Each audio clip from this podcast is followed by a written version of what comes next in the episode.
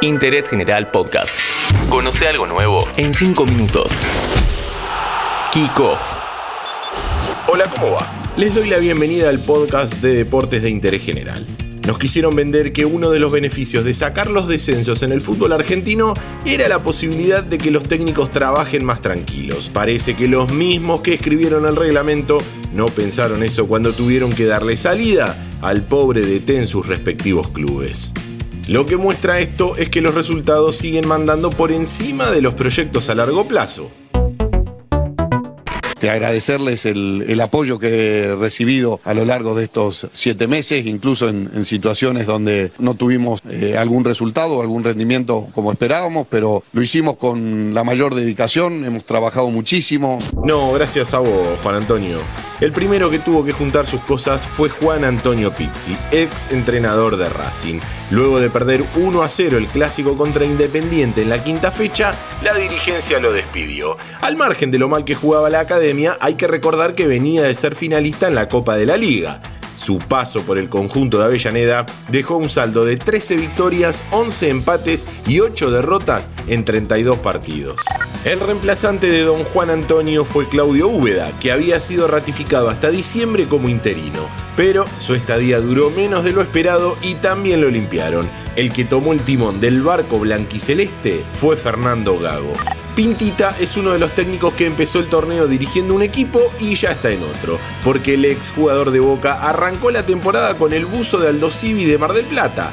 Del tiburón se fue aparentemente por diferencias con el manager de la institución, pero el dato concreto es que arrastraba seis derrotas consecutivas y estaba vigésimo tercero en un torneo de 26 equipos. Russo dejó de ser el técnico de Boca, Sebastián Bataglia, es el entrenador de Boca. Otro club grande que le pidió amablemente a su ex técnico que junte sus cosas y se vaya es Boca Juniors. Miguel Ángel Russo dejó de ser el entrenador cuando perdió 1 a 0 contra Estudiantes de La Plata. Si bien el contrato de él finalizaba en diciembre, el famoso Consejo del Fútbol le puso punto final cinco meses antes.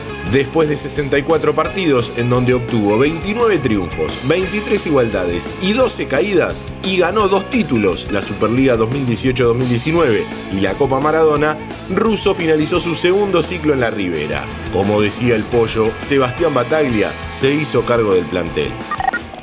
Antes de continuar, te recuerdo que si te gustan nuestros podcasts, podés seguir el canal de Interés General para tenernos todos los días en tu Spotify. Búscanos como Interés General Podcast, apretás la campanita y listo.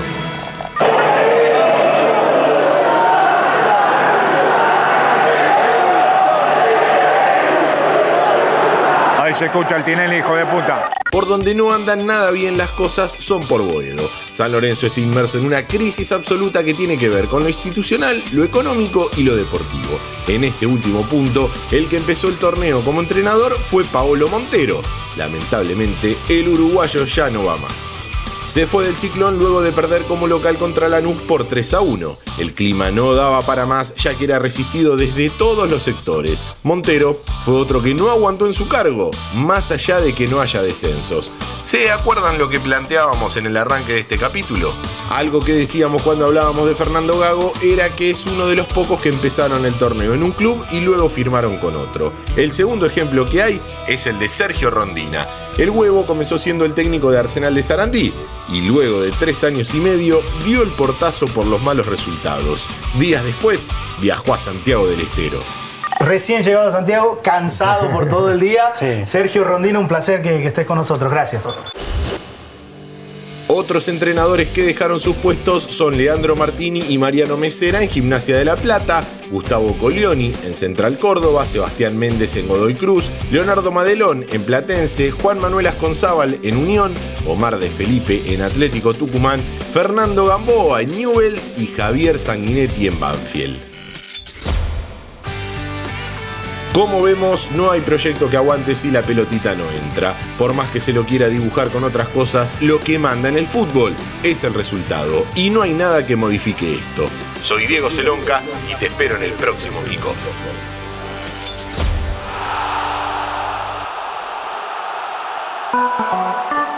Seguí a Interés General en Spotify y escucha nuestros podcasts nuevos todos los días.